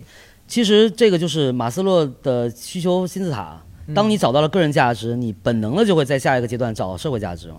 嗯，所以一定是这样的。所以我已经个人价值，我觉得已经很丰富了，我已经很饱满了，我觉得足够了，至少在目前来讲，嗯我当然就是本能想去帮助更多人，这是每个人的精神需求必须得做的事儿。对，当自我获得极大满足的时候，他是那的个满足就开始外溢溢了，对，没他错嗯开，始向外扩散。我说我自己满足了，不能光自己满足，对，我要帮不助乐你乐不如众乐， 对对，等我赚但够一个亿的时候，我也帮你放心 吧。没错。那我就大约是等这着了大大 约是这么个逻辑，你知道吧？是的 那不知道在场在座三位，那谁先赚到一个亿来帮助一下我？谁 呢？我觉得是郭哥。别别别别别，千万别千万别，嗯所以，我今看我们这集其实是想聊创业，但我觉得有区别于，比如说我找其他人聊创业，他可能上来跟我分享，怀揣着什么样的一个梦想来到深圳，然后创业初期有多么的艰难，嗯经历了什么样的挫折，然后遇到了什么样的机遇，然后呢抓住了之后怎么怎么样。嗯，我们今天其实完全不是在聊这些。嗯，我我我那天其实就说了，有你你的整个经历有点像在为生命创业。嗯，就是你的你的价值不在于你创造了多少财富，是而在于你生命的个人满足。是你的价前值，提是我足够有能力，能够在生活上、物质上能够满足我自己的需求，嗯，你人觉都得是现这在样是满足的吗？满足因为你个人需求很低，啊，对，有是多低？呃，也没有很低了，就是至少。因为我从来不相信任何人说的，我对于生活的要求很低你看我就很诚实嘛，也没有低到那个地步。 他点两点2000千，块钱两千块钱一份的外卖，是的，对我曾经有一 度一哎难直怪兜里只剩一千二。对是，就在吃这件你事儿啊。该呀， 你你我该呀。刚才知道我个矮，现在知道我胖哈。我为什么变这么胖啊？就是因为我叫外卖叫的非常的夸张，呃，而且你不这是生活真的不低啊！ 吃这件事情上确实很讲究，啊就是这个，呃， 怎么说呢？就我暂是时理解成一种洒脱吧。穷人贵胃，你知道吗？就是人很穷，但胃很贵，所以就老喜欢吃好的。这东西是没办法，不玩不买衣服，然后呢，也这个，我前两天我穿了一个鞋，我问我朋友，你看我这鞋多少钱？猜一下，啊你这鞋怎么也得好上千。我说，他说你，哎呦，郭大卫，你终于学会他妈买这种东西了，买买穿的衣服什么的。我说告诉你，美团买的四十五块钱，我操！我刚才猜的真是四十五，是？吧？嗯我心里刚才猜的真是四十，五，没有没没有告诉十我五块。钱，美团上买的，超市买的，穿了有什么问题？但是吃不好意思，我基本上有一段时间，相当长的一段时间，我每一顿的外卖没有低于两百以两百以下的。我我有我作为一个穷人，有个朴素的问题：嗯一个外卖怎么怎么点到两千块钱？和牛火锅，加上这个刺身、鱼子酱，光鱼子酱就两百九十八，你知道吗？等等等等等等等吧。你这真是个穷人的问题。法国生蚝你真是个穷人的问题啊！对问一个外卖怎么能点到两千块钱？ 太容易了，就摁呗。然后多次的美团提醒你，请注意不要浪费啊！这你太你真丢人呀、这 你们是不是没有看过这个提示？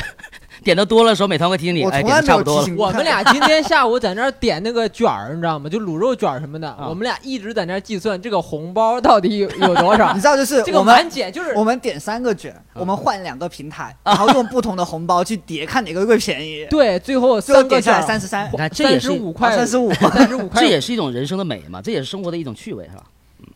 这没那我不啥想呀，要这这种这啥趣味 呀？我想要两千块钱的外卖，我就那么一说，啊 他那那这也个是还孤挺独啊，那也孤独，吃一个人吃火那锅你什么叫感我觉？吃，叫 我吃。还是一个人吃，那就是一个人吃，不然还我也是没一个人吃，哎呀没别人啊。 那个吃那个 omakase 的时候，一个人去那个地方，正好早上八点钟去那儿吃，把自己交付给厨师了。什么金枪鱼大腹啦，给我来了五个；什么是鹅肝呢、给我来五个。可是那种 omakase 不是厨师包办吗？ 但是他也可以问你吗？啊有什么可以吃要想吃的？今天有点什么好货？这那那这的，喝酒。对，自己你一个人想问没我人也想问，我就怕别人在我旁边干扰我吃东西，那时候搞得特别尴尬，就跟那个那个那个慈禧太后吃饭一样，全是人围着你，就前面全是食物，他这一点还挺老广的，你知道吗？挺老广的啊。嗯，对，他给老广就是就是吃上面可以花很多的钱，但是穿的很朴素。对哎，拖鞋，睡行军床，这行军床现在还在睡着呢，就那个，这个行军床在哪儿放着呀？ 在我的书房里啊，哦，自己家的书房。工作室的书房啊，工作室的书哎房嗯，自己家还是有个床。我没其实有这么原来是苛这样刻你我跟他聊，我现在有点聊不下去了。没我现在一直在回想这个两千块钱的外卖到底是完了，全世界都知道。人甲方说，哦，原来这个原因啊，原来原来来没钱是因为这哦个。嗨，没有了。呃，但是其实一样嘛，我也不去看电影，我也不去玩，我也不旅游，我也不买机票，唯你一消想费是吃嘛，啊，对，就吃嘛，其实就把别的钱省下来，浓缩到这个里边去了，也一样。是那你工薪阶层的消费嘛，不对不对？大概嗯这你要把它叫做工薪阶层的消费，就有点我也不是过分天天了 两千是吧？偶尔一个礼拜两次。你管这叫工薪阶层的消费？我这回彻底废了，我彻底废了。我向我向人民保证，我不是这样的一个消费观啊，但是就那意思，对，嗯。而且我已经我现在也有点聊不下去，这咋接啊？这咋接啊？这个所有的前面的对话全部都作废了，你知道吗？ 就是什么为人了为生追了保求，证啥人生啊为追了为了求？保证节目的完整性，啊这一段会完整的掐掉。行， 好，没问题。嗯哎 为了我现在能够继续聊下去，我现在能踢你一脚吗？就是 啥呀？我们的主题是什么来着？创业，哎，我们来对来问问你对好的创业，就是哎，毕竟也创业了哎三年，咋咋想的？ 现在吧，怎么回看这感一觉我段人像他生妈经白历？云似的，我操！白云呃就是白云黑土，没看过吗？哦啊，真的昨是天这个白云啊！ 对对，我昨天昨我天、今属天、明鸡，天我，属虎，这是我老公，这是我老母。母对。啊昨天我来了，明天我回去，对，就是这样。呃，创业今现在聊创业，我是这样想了。我觉得首先呢，我今年想扎根在学术上，多使点劲儿吧。你知道我们有人场外笑场观众笑了一下，嗯，对，有人笑场，没问聊题，两句吧。时间会证明的啊。来驳斥他， 他要扎根学术了。一个刚才开头说学习困难者， 现在要扎根学术了，怎么想的？怎么想？为什么首想先要扎根学术？这几年我的前三年时间开公司呢，都是在往广了里做，嗯，又做音乐，又做排片，又做活动策划，又什么都做，所以很多人不知道你在干嘛。那今年呢，就是专门因为我当时的目的，从这个养人呢、从这个实现吃两千块钱的火锅外卖啊， 变成现在我想在我最喜欢的领域里边稍微深耕一下。因为我发现，如果要是在这个领域里边没有深耕的话，没有厚度啊，没有深度，怎么叹气呢？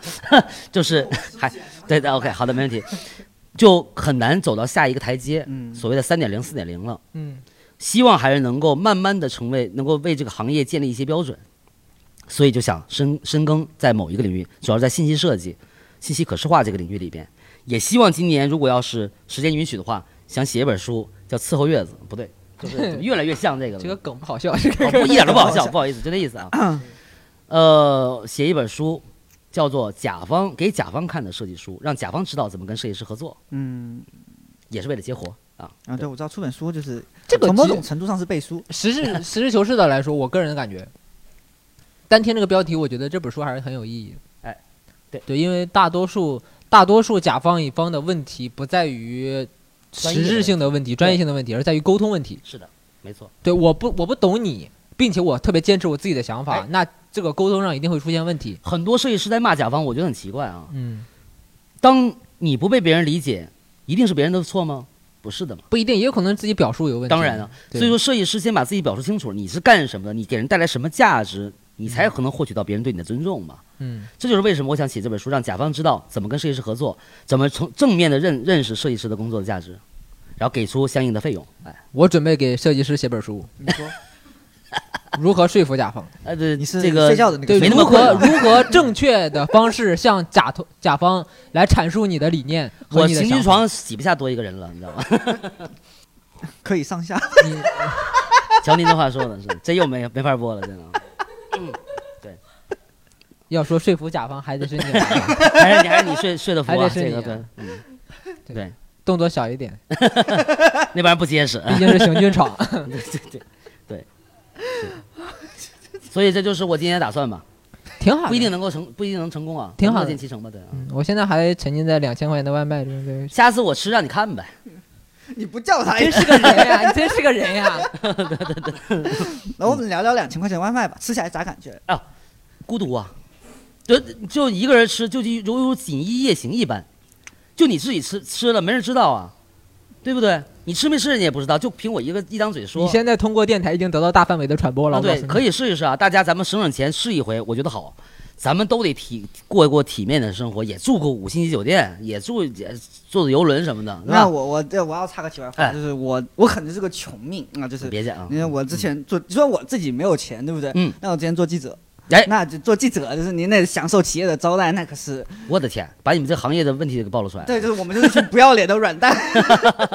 那五星酒店，五星级酒店一睡，嗯，哎就是那个文华东方方一吃哎，，对了，哎一点都不好吃，一推开窗户，全是紫禁城，有什么好看的呢？就是是吧？哇，那东西摆盘又漂亮又是精致，又分不量好又吃小又不好对吃。对，呃，一查人哇均一你千干多记两者也千，挺遭罪 的，这活儿让你干的，一点都没有从中享受到乐趣。还是妈妈的味道好，是不是？对哎，我就喜欢街边八块钱一份的炒粉。那当然了，我别别忘了，我喜欢除了吃喜欢吃两千块钱的饭以外啊，我这是标签了已经，我更喜欢吃的是桂林米粉，所以我基本上你也可以这么理解，我把吃别的饭的钱省下来吃的这个，对，差不多，你觉得自己务实吗？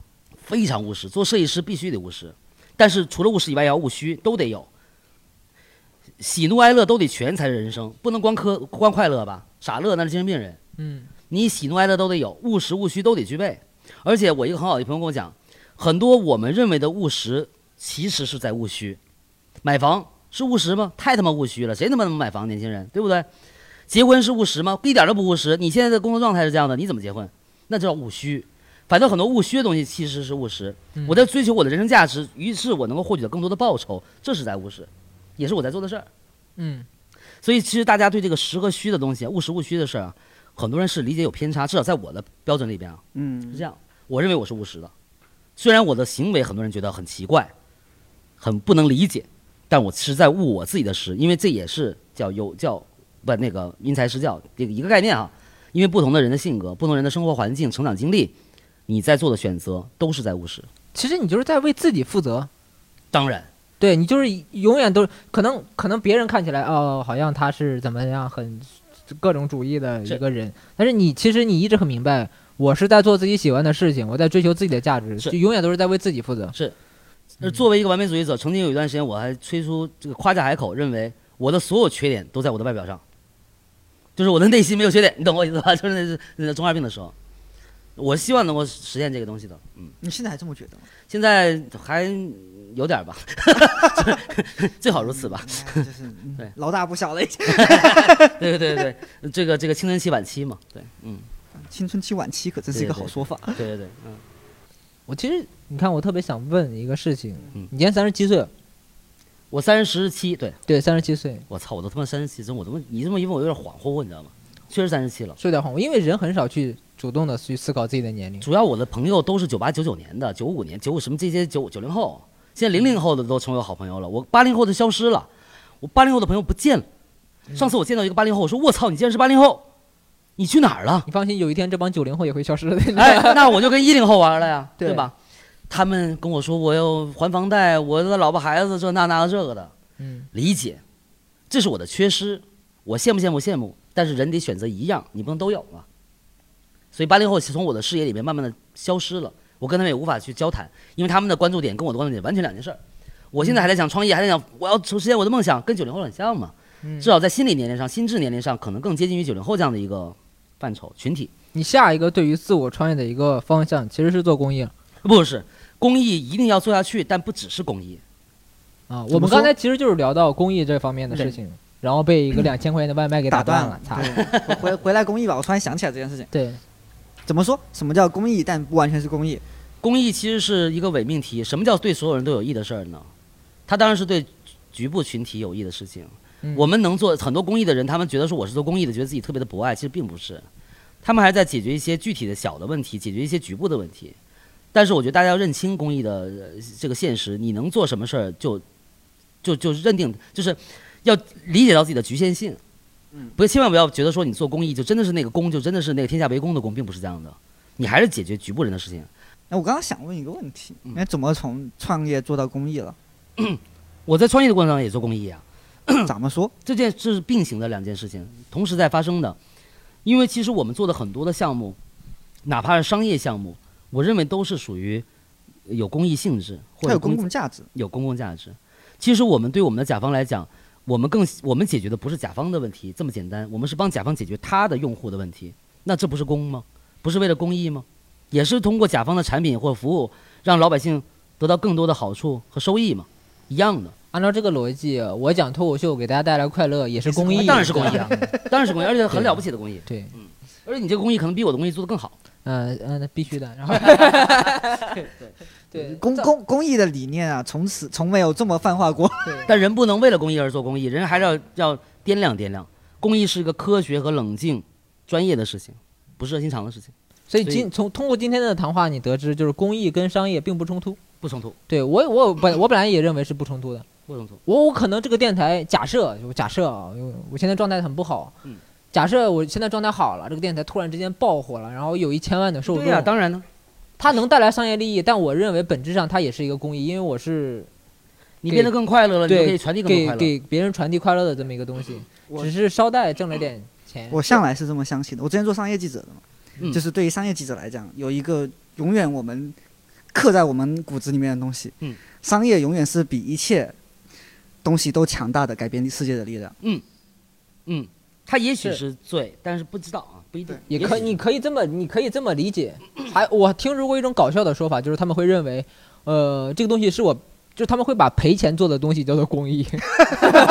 这就是一个误解嘛，对吧？啊对，这这就是一一个很好、很有意思的误解。就我我在赔钱做这个事情，我他妈在在做 公益，其实不是。啊我跟你讲，个误解 对，带来不了任何的意义的东西，不能够叫做公益。所以初心很重要，更多是公益心，你是不是真心想去帮助更多人，这个很重要，这是公益的一个一个出发点。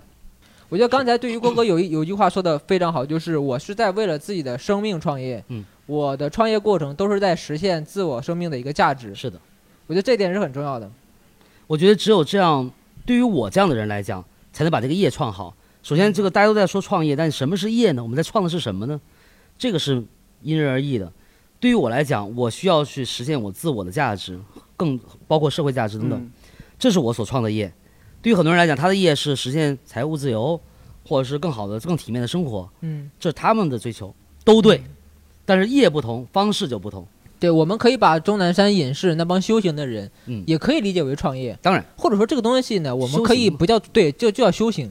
有时候，我我个人认为，我跟别人每一次的交流都是对我的一个修行，因为帮他帮我打开了一扇门，嗯，一扇我以前从来没有了解过的门，嗯。比如说郭哥，我今天说实话，跟你聊天之前，嗯我想过各种各样的问题，但跟你的有些是重合的，嗯但我真正的去沟通交流了之后，他才会完完全全向我敞开，因为我有一个例子在我面前，是我才能够认识到，哦，原来我想的没有什么错，嗯，或者说他是某些人是可以实现的，是的，对是的我以前的想法是有一个印证的。我觉得好这这一那点太，好了。我觉得这一点对我个人来说是非常重要的。我也是被这样类型的人，在我的成长过程当中被他们所就是 至少给我心里加加有底气了。嗯，原来我认为是飘飘忽不定的想法被他们给实现了，我就觉得，哎，至少有人能实现，我也可以试试。原来还有人可以这样火，有的，有的，有的，而且有的很多，只是我们没有接触到。我有时候会有这种想法，就是总是会有那种被生活绑架的感觉。我觉得是应该是每一个人都有的。比如说啊，我举一个非常现实、就在眼前的一个例是的子，我现在做这个电台，我为什么最近有好几期我是不带观众去聊天的？我有时候会感觉到自己被观众绑架了。嗯，比如说我们线下的录制，因为观众他是在这里，观众他在这里，无论他买票也好，还是我招募观众也好，是，他们来的目的其实很简单纯粹，我是为了收获快乐，嗯无论是花钱了，或者说即便不花钱，他来到这儿，他付出了时间成本，对他付出了精力成本，来到这儿，我的目的很单纯，我就是为了收获快乐。你在台上通过你们的聊天对谈逗我笑，嗯那很大程度上我是实现不了这个目的的，但是呢，我又想去追求去跟人沟通，然后通过沟通去打开一扇又一扇的门，了解一个又一个的人。可能我我有有有些有有几期做得好，有几期做得不好，我不想让观众来承担好或不好的一个风险，所以我现在更倾向于我自己拿着一个麦克风去找各种各样的朋友，然后去聊天儿，去展示一些东西，去沟通一些东西。对其实我觉得，呃，就是听脱口秀也像是开一个盲盒一样的，对你也不知道这一天会发生什么，突然的一个新的想法冒出来，上面讲的也没办法去制定一个演讲大纲，对吧？嗯他们其实也，我会不会笑，这就是一个彩蛋，就是一个盲盒。对，所以我现在为什么我我我也是想给听这期播客的观众，就是掏掏心窝子说点心里话。我有时候不带现场观众的目的，其实我有种被观众绑架了的感觉嗯。他来到这里的目的是为了想笑，想听光光怪离奇那些嗯呃好玩的乱七故八糟的事。故事，对但我的想法是，我想跟人聊天儿，嗯我想跟人在一个非常放松、没有明确目的，不是要强行的逗你笑的这么一个状态下，是的，跟人聊一聊天儿，看一看你怎么想，然后呢，问一些我想问的问题，了解一下我想了解的东西，嗯然后这个东西放到线上，有可能线上因为基数比较大嘛，有可能有的人跟我的想要问的问题一样。他们能够听到，我觉得对他们来说是有意义的。是的，我但们希望这种逗人笑变成会心一笑。对，但是如果说我带了现场观众，我就不自觉的，因为我一个演员，我不自觉的会考虑他们的感受，他们会不会听了十分钟觉得怎无么聊一个笑点都没有啊？ 对你聊他的一些经历跟我有什么关系是呢？的，没错，对不对？甚至有可能会聊到一些悲伤的事情，他嗯觉得我今上天班不是压来力听这个的，对我上班压力够大了，我下班为什么要听你讲这个东西？尤其今天很多人会觉得说又在画大饼，你知道吧？又在画大饼。我公司刚开画完大饼，又他妈给我画大饼。对，有可能啊就有时候我我担心他们来到现场会无聊，我嗯其实是一个很很想为别人考虑的。我觉得你来到这儿没有收获你想要的东西，我这对我来说是一个很难接受的事情。你来了我就想服务你，说实在话，嗯，但是你不来的话，我更轻松。对我更轻松，笑当然是一个需求了，但是在笑以外还有其他的需求。对，或者说我现在的目的，或者是说做每一期的出发点不单纯的是为了让你笑，嗯，所以我觉得那个不是没有意义，那个很有意义，让别人笑很有意义，但对于目前这个阶段来说，不是我想追求的最大的意义。嗯嗯，我当然希望别人听到之后会很开心，会觉得，哎，这玩意儿有点意思哈。嗯是的但如果说你你摁着我的头说就是要为了让你笑服务，我觉得我我目前糟糕的这个状态，我好像目前做不了这个事情。嗯，这也是我为什么说我状态一直很糟糕的原因。嗯但是我每次跟别人聊天沟通完之后，我都会觉得哦，可能稍微好了一点，会觉得豁然开朗，酷，也不不到豁然开朗绝对不算是豁然开 朗，绝对到不了豁然开朗，但是我会开心一点。嗯，我现在很愿意跟别人交流，太好也也可能是因为我以前把自己掏空了，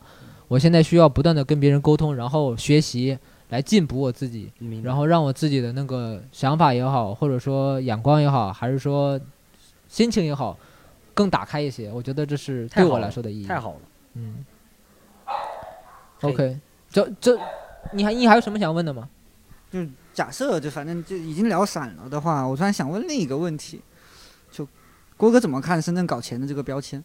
这个从二零年开始还是二一年开始突然起来的标签？我觉得这个从改革开放初期就是这样的一个标签。我们所谓的时间就是金钱，反反向说就是金钱就是时间嘛。那哎我们还是把我们的人生跟金钱绑定在一起，时间就是人生嘛。嗯，所以其实并不是说这两年开始，从头深圳的这个改革开放建立就是在探讨这样的一个问题，在验证这样的问题。所以我只是想告诉大家，赚钱并不是说我有经常跟别人讲我的歪理邪说，我说你越想赚钱，你越离钱越远，因为你在赚钱的过程当中，你迷失了自己的方向，你你找不到自己的价值。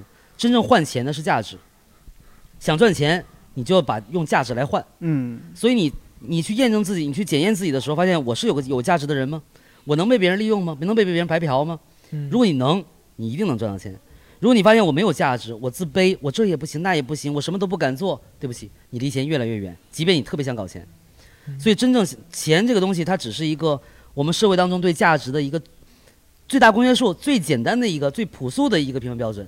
钱以外还有别的，我们还有多巴胺支付呢。嗯，我跟我的甲方说，你可以不给我钱，你给我点快乐呀，也行啊，反正我拿钱也买快乐， 你不是钱也给我，对吧？ 你给我点酒喝也行，都行，都是在满足我自己，让我活得变得更好。所以我觉得深圳这个标签啊，一时半会儿摘不掉，也不需要摘。啊、我理解但他是不小灾，哎，对，但是我希望更多人在赚钱的时候，咱们有策略的、冷静的去思考，怎么把这钱赚得明明白白的，赚舒服了，这个很重要。我最近在看玛丽安的那本《向深圳学习》，就是一个玛丽安师老师本来这回在我们的这个公益活动当中也要出席的啊，啊下次可以再跟他聊一下聊啊。次跟再跟他聊聊，下次可以请他来，他意思是我非常想请的一个人。哎，一个一个非常有名的人类学家，在深对对对圳非常对专注，这之后再讲。是，呃，然后他其实有聊到一些深圳早期的事情，嗯就是深圳作为中国改革开放的排头兵吧嗯，他其实做了非常多创新的事情，他是整个深圳为全中国创造了价值。但我会觉得啊，在近几年开始，准确说是一二一三年之后吧，可能是房价暴涨之后的事情，有有一个显著的问题，对于现在深圳活在深圳的人来讲。赚钱从手段变成了目的。是的，太对了，太对了，太同意了，所这就是我为什么会想做这一期的原因，就太同是意了。你同意完可以延展一下。同意的原因就是， 我们真的就像你说的，我们把赚钱，赚钱其实是为了实现我们更高的价值对，它能够帮助我们活得更好，更有幸福感，于是去做更多的事情，就变成我们的目的，就好像大考大学一样的。跟考大学是一样的，嗯你问很多高三学生，你说你的目标是什么？我要考大学，那个大学之后呢？你不知没道了没想不知到道嗯了，忘了，没想过是吧？嗯。好，大学一毕业开始迷茫啊，就这种。其实那都是过程，那都是工具。大学也是一个工具，嗯钱也是工具，就是这样。你拿了钱以后你要干什么？他们说我有了钱我再想吧，嗯，那你就永远拿不到钱，你知道吧？ 就这意思。呃对我，我希望提醒大家，钱是手段，不是目的。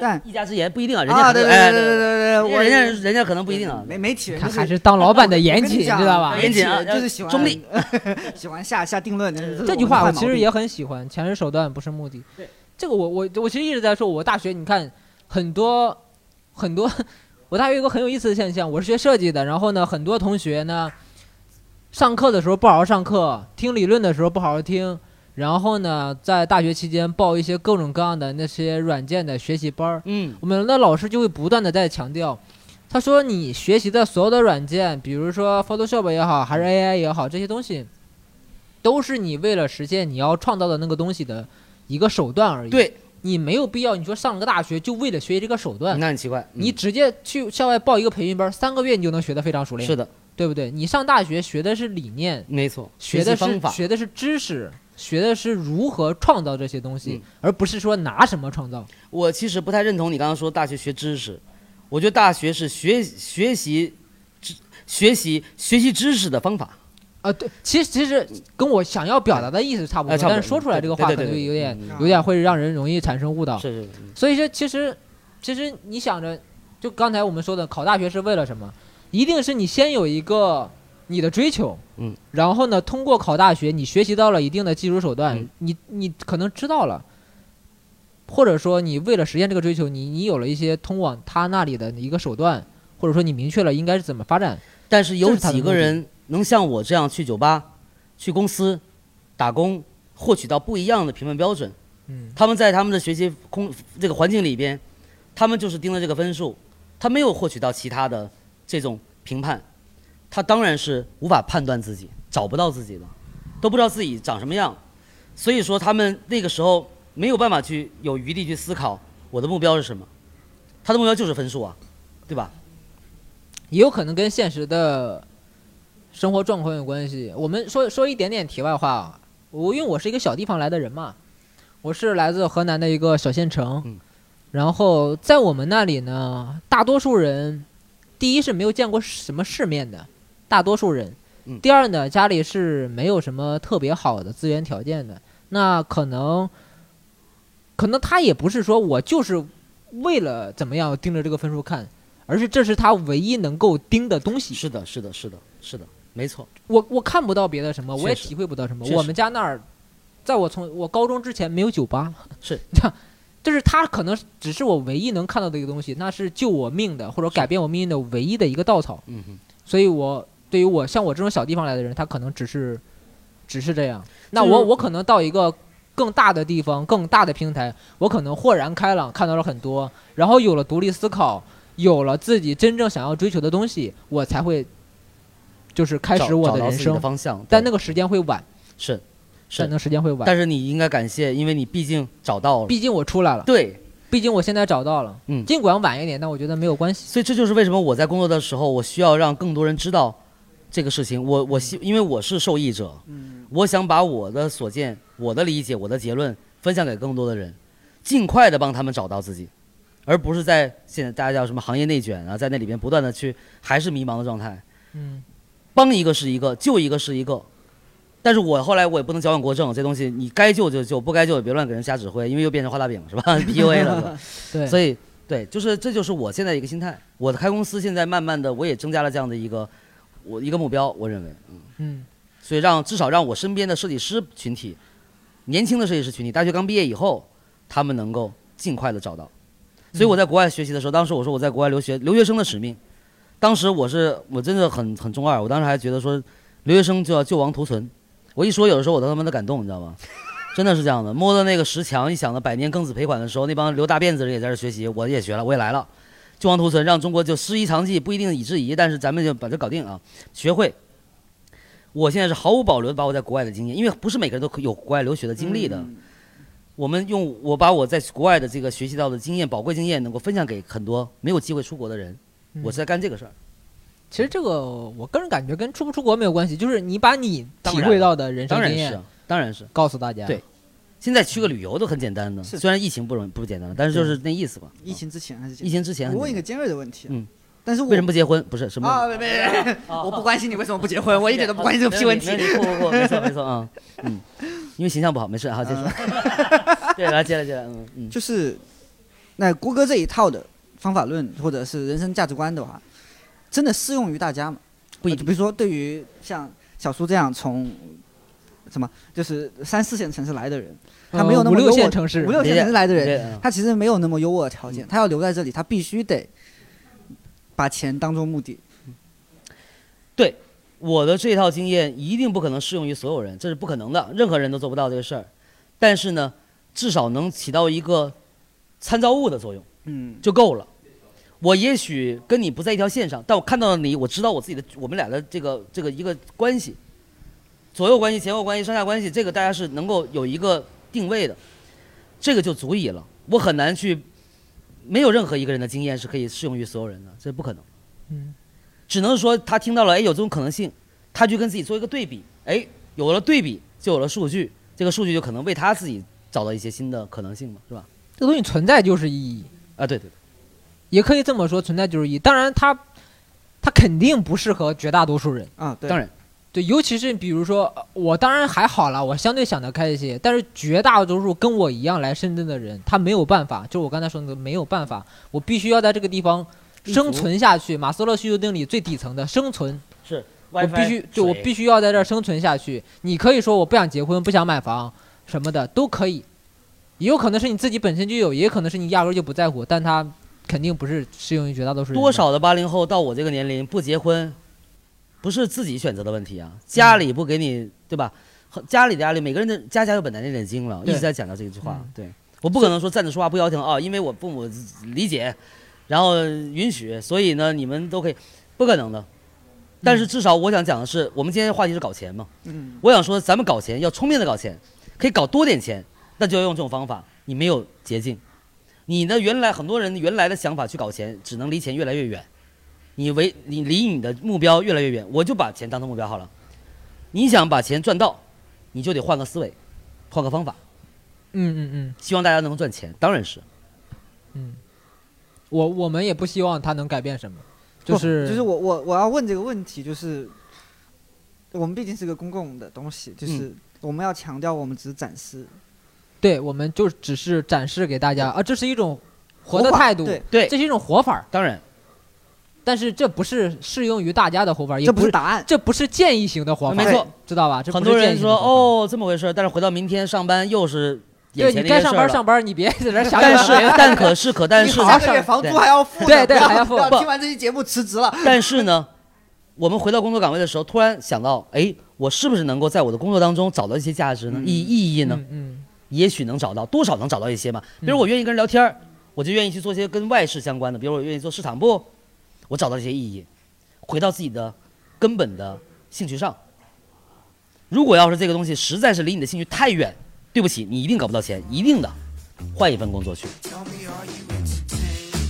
然后聊到最后呢，我们其实才发现，就坐在我们旁边一直听的一位朋友啊，竟然是听过吹水往期所有的节目的一位听众，他呢也有一些话想要说。